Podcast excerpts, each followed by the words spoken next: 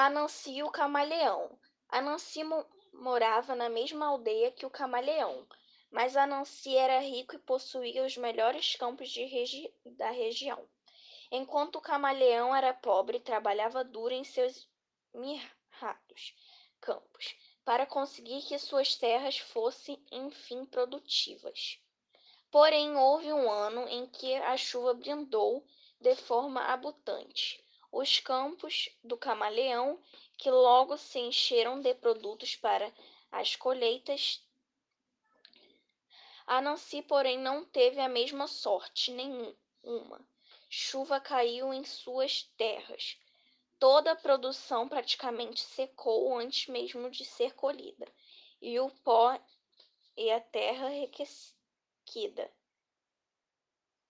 tomara conta de todos os lugares. A por raiva ou despeito, resolveu então apropriar-se das terras de Camaleão.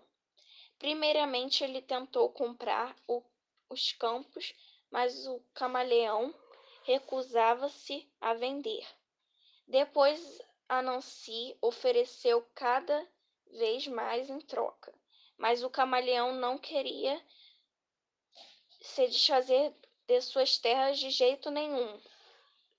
Uma manhã, bem cedo, Anansi caminhou decidamente estrada abaixo, foi até os campos do camaleão e começou a colher a produção. Quando o camaleão viu Anansi apoderando-se de suas colheitas, ficou tão bravo que perseguiu Anansi até expulsá-lo de seu território. Mas Anansi não se tinha dado por vencido. Inconformando com sua sorte, pôs a cabeça para funcionar e lembrou-se de um fato que lhe poderia resultar em ganhos quando um camaleão caminhava. Não deixava nenhum rastro.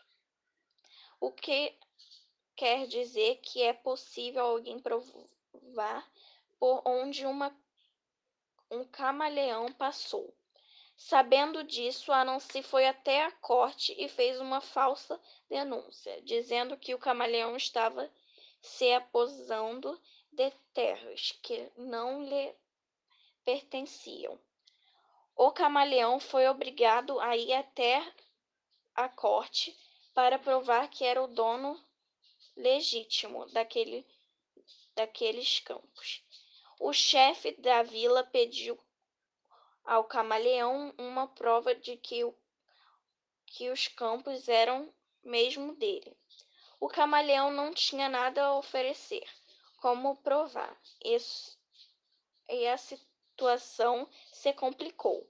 Anansi, então, por sua vez, levou o chefe ao campo aos campos que eram do camaleão e renostrou as sua próprias, suas próprias pegadas na terra.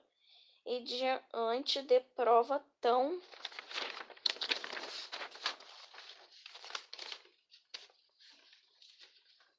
evidente, o chefe considerou que a Nancy estava falando a verdade decretou que aqueles campos pertenciam mesmo a Nancy, embora a Nancy tenha sido beneficiado pela decisão do tribunal, que lhe deu ganho de causa, o camaleão não tinha ainda desistido de esperar pela justiça de Deus. Eu, por isso, também ainda não tinha dado por vencido. Depois do episódio da corte, o camaleão, inconformado, pôs-se a pensar numa armadilha para Nancy. Não demorou muito e lá estava o camaleão a escutar seu plano.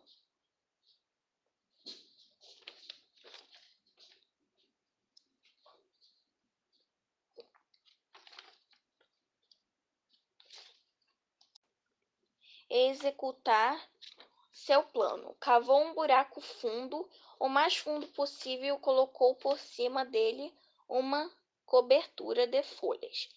Visto de fora, o buraco parecia minúsculo, mas por dentro era quase uma vasta caverna.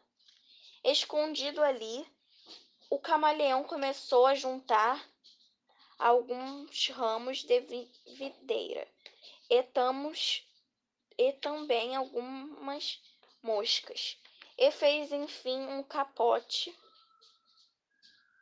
Era um capote vistoso, porque quando o sol batia nele, as moscas ficavam de variadas cores, embora continuassem sendo moscas.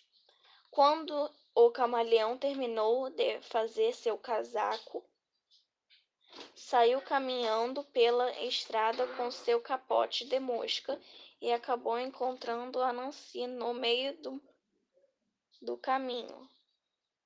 Era exatamente o que queria. Assim que viu o camaleão, a Nancy aproximou-se e disse: Ó oh, meus amigos, camaleão, eu preciso que não tenha ficado nenhum resistência entre nós. A Nancy então bateu os olhos naquilo que parecia ser bonito casaco, enquanto com aquela profusão de cores ofereceu. A propósito, quando quer pelo maravilhoso casaco, o camaleão o camaleão, que já esperava pela pergunta, aproveitou para expor sua condição. Embora esse casaco seja realmente magnífico, ele será seu por muito pouco. Basta que você me traga comida suficiente para encher minha pequena cova. E mostrou no meio do caminho o buraco que havia escavado e que estava encoberto pelas folhas. A Nancy examinou de relace a proporção do buraco e nem pensou duas vezes, concordou na mesma hora. E ainda por cima disse para vangloriar-se esse buraquinho de nada eu encherei duas vezes, se for você quiser. Eu acordo filmado, a não se levou o capote, prometendo voltar em seguida para realizar a tarefa de encher o buraco. Mas antes a Nancy foi até o chefe e deu o capote de presente para ele. O chefe havia atuado com o juiz na briga pelas terras do camaleão.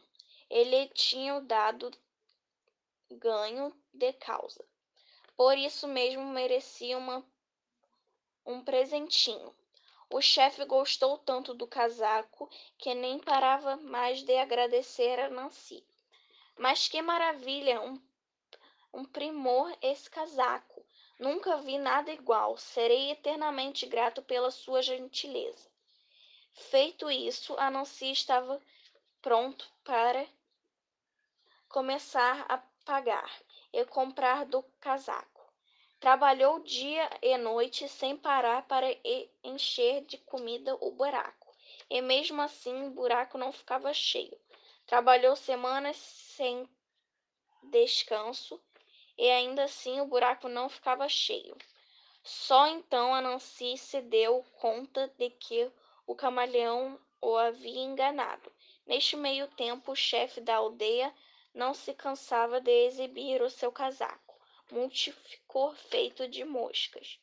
E onde que se fosse, e por mais que andasse para cima e para baixo, nunca o tirava do corpo. Um dia o, os ramos da videira que sustentavam o casaco se partiram e as moscas que sol, se soltaram zumbindo em todas as direções. Nem é preciso dizer que o chefe ficou no, no ele, livido de raiva de, de Nancy. E a, e a cada passo que dava, mais despido e raivoso ficava.